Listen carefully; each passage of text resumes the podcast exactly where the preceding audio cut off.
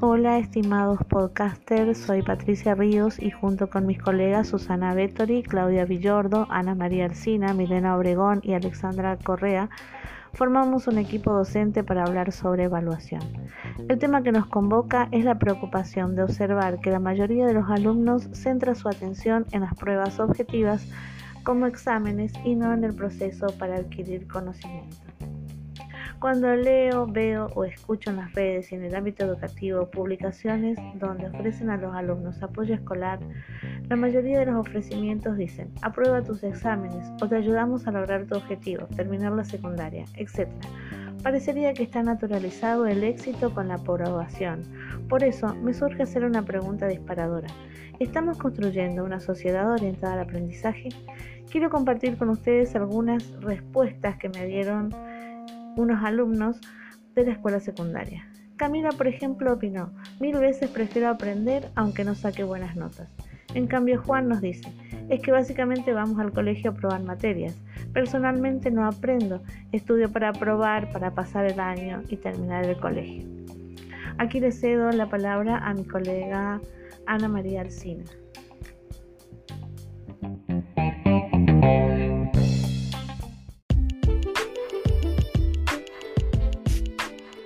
Buenas tardes, estimadas colegas. Un gusto poder compartir con ustedes esta hermosa tarde de debate. Justamente hoy estaba también hablando con, otras colegas de si bien este sistema educativo, la transformación justamente que tuvo a raíz de esta pandemia, donde justamente nos llevó a plantearnos nuevas formas de de enseñar para que el alumno también aprenda y sobre todo lo que es la evaluación.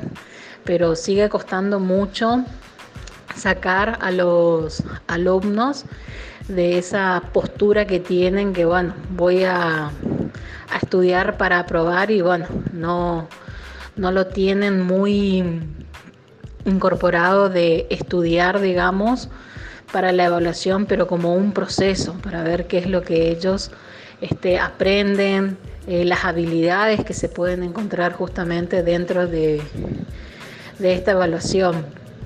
Si bien yo como docente trabajo en distintas instituciones educativas, tanto en el ámbito público como privado, y contextos sociales totalmente distintos, donde también a veces veo que las instituciones también siguen teniendo esos eh, lineamientos, digamos, bien tradicionales, donde lo que importa es que el alumno apruebe esa evaluación y también a veces al docente nos cuesta cuando tenemos lineamientos que por ahí vienen de arriba, de nivel jerárquico, y lo tenemos que a veces instaurar. También me lo pasa en el ámbito privado y a veces comento con los alumnos, leo tema de evaluación y es como que, ¡eh! evaluación y también por ahí me dicen a mí, o es más, hubo una vez un caso que tuve muy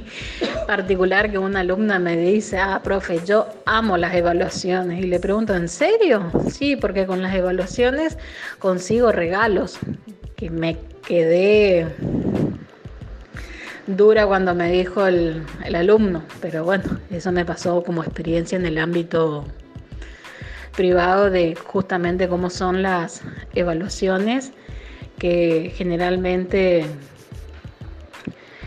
cada vez se ve que el alumno le interesa más aprobar y cumplir con, con esa obligación que tiene, pero no le interesa tanto por ahí el, en la evaluación este, qué es lo que aprendió o qué es lo que justamente a veces se equivocó, porque hay veces que yo cuando tomo evaluaciones generalmente devuelvo al alumno y le hago hacer a ellos mismos también esa propia corrección para que ellos sigan justamente realizando este proceso de aprendizaje.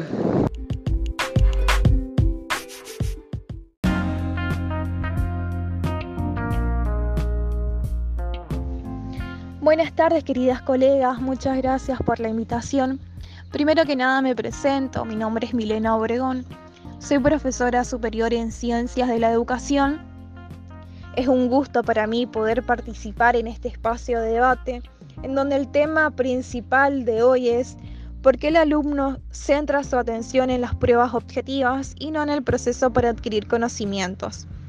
Me parece interesante poder destacar la mirada de una autora en este espacio, que es la autora Rebecca Nijovic. Ella en su libro Gestionar una escuela con aulas heterogéneas nos invita a poder reflexionar en nuevas formas de evaluar la comprensión, la apropiación y la utilización de los saberes. Esta autora en el capítulo número 5 denominado Nuevas formas de evaluar nos propone dos formas de evaluar, la evaluación formativa y la evaluación sumativa. A estas formas de evaluar se puede entender que son muy importantes y a la vez son complementarias. En cuanto a la evaluación sumativa, esta efectúa un juicio de valor que contribuye a acreditar resultados, se centra en los aprendizajes finales de una unidad, un proyecto, una disciplina. Si bien estamos habituados a la evaluación sumativa, no siempre resulta poner una nota una nota final para los estudiantes. Esta autora también nos expresa que la evaluación formativa fue propuesta por Scriven en el año 1967 para poder diferenciar de la sumativa. Para este autor, Scriven, la función de la evaluación formativa es comprender los procesos de aprendizaje de los alumnos para rediseñar o ajustar las estrategias de enseñanza.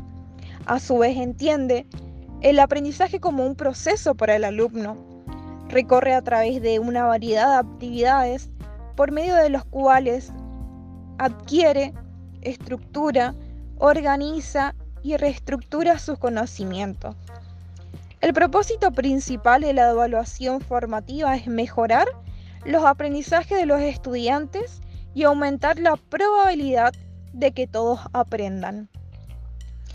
Me parece interesante esta autora, ya que son dos tipos de, de evaluación y las dos son apropiadas para poder eh, aplicarlas a las aulas heterogéneas. Ahora le voy a ceder el espacio a mi compañera Mayra Correa, ya que ella le va a hablar de otro tipo o de otra forma de evaluar. Muchas gracias.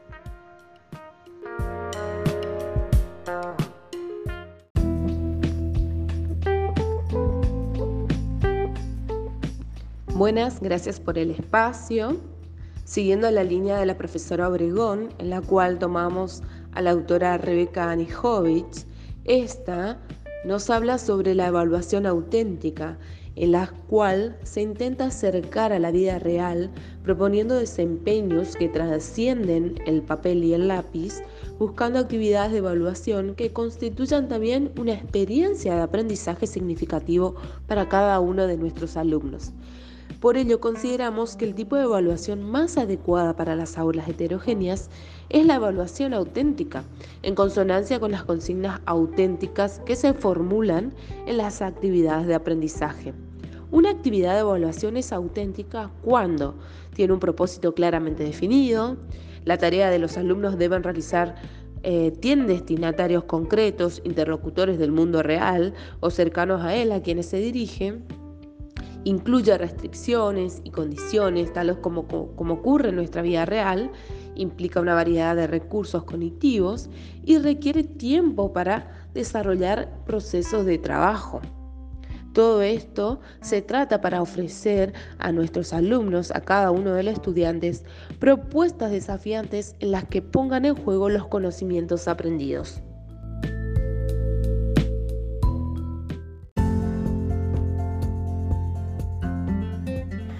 Buenas noches, estimadas colegas. Gracias por permitirme participar en esta instancia de intercambio. Espacios como estos, sin dudas, nos enriquece muchísimo. Me llamo Susana Vettori, soy profesora en ciencia política y especialista en docencia universitaria. En esta ocasión, siguiendo la línea de la hipótesis que estamos trabajando, del por qué el alumno centra su atención a las pruebas objetivas y no demuestra preocupación o interés en adquirir conocimientos, es decir, en aprender. Por un lado debemos destacar que el aprender no es lo mismo que aprobar.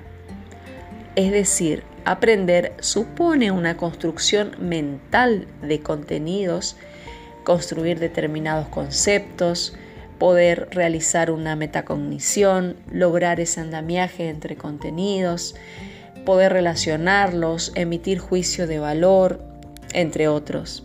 Es decir, donde se puede vivenciar ese proceso en el accionar del alumno. En cuanto a aprender, no siempre implica eh, el, aprobar no siempre implica aprender algo. Puede que el alumno haya realizado el trabajo cognitivo, pero en otros casos incluso ellos mismos suelen admitir que no saben estudiar, que les cuesta mucho estudiar y exponen esa falencia. Para los estudiantes, eh, el momento del examen apunta siempre a una calificación, el pensar cuánto me saqué, cuánto me voy a sacar o cuánto me puso la profesora. Para ello las calificaciones son más que una fuente de, ansiedad. Eh, por otro lado, también es el orgullo entre sus pares o en el seno familiar inclusive. En tanto, calificar es una de las maneras de comunicar los valores referidos a la educación y a las habilidades necesarias para ser buenos alumnos. Eh, a recompensar el dominio de esas habilidades y las actitudes que promueve el aprendizaje, que también nos permite a los docentes saber si estamos yendo bien, digamos, en el camino correcto o si tenemos que hacer ajustes en la marcha, pero también podemos ver nuestra tarea que se ve reflejada si el alumno comprendió o no el contenido para poder avanzar. Por ello, para que el alumno manifieste el deseo de aprender, no necesariamente aprobar, debe existir la motivación de parte del docente, que el alumno se sienta empoderado por él, que manifieste y tenga ganas de aprender cada vez más. Por ello, como dice mi colega Correa, las propuestas deben ser desafiantes y que constituyan una experiencia para el aprendizaje significativo.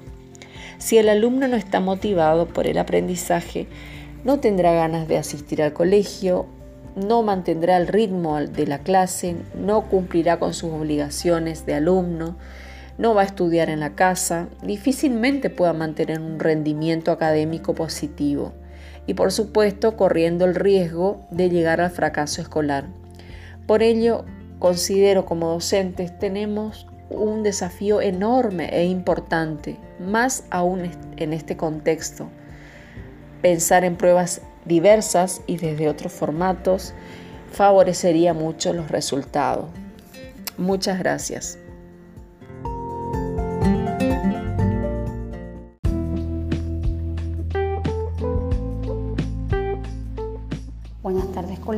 Mi nombre es Claudia Villordo. Un gusto compartir con ustedes este tema de importancia como es la evaluación. Más que nada quiero agregar algo más que mis colegas ya lo han hablado sobre la evaluación.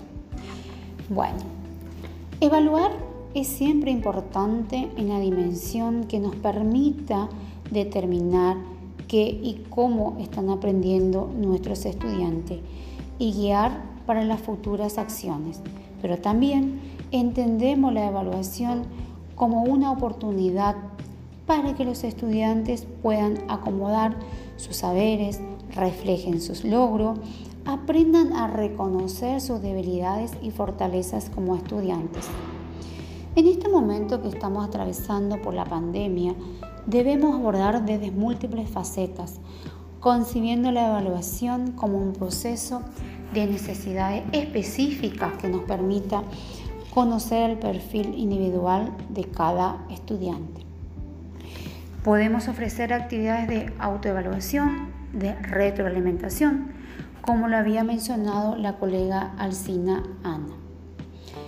Es posible evaluar el recorrido, los avances, el proceso de aprendizaje, es decir, no solo lo que están aprendiendo, sino cómo lo están haciendo.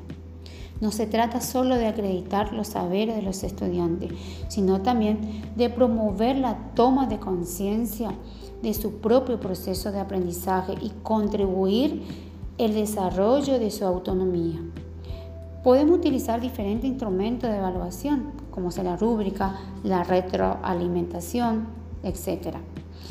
Podemos evaluar a partir de las diferentes competencias y habilidades que poseen los alumnos para transferir los conocimientos obtenidos desde la escuela hacia la vida diaria y así para el futuro de su vida profesional.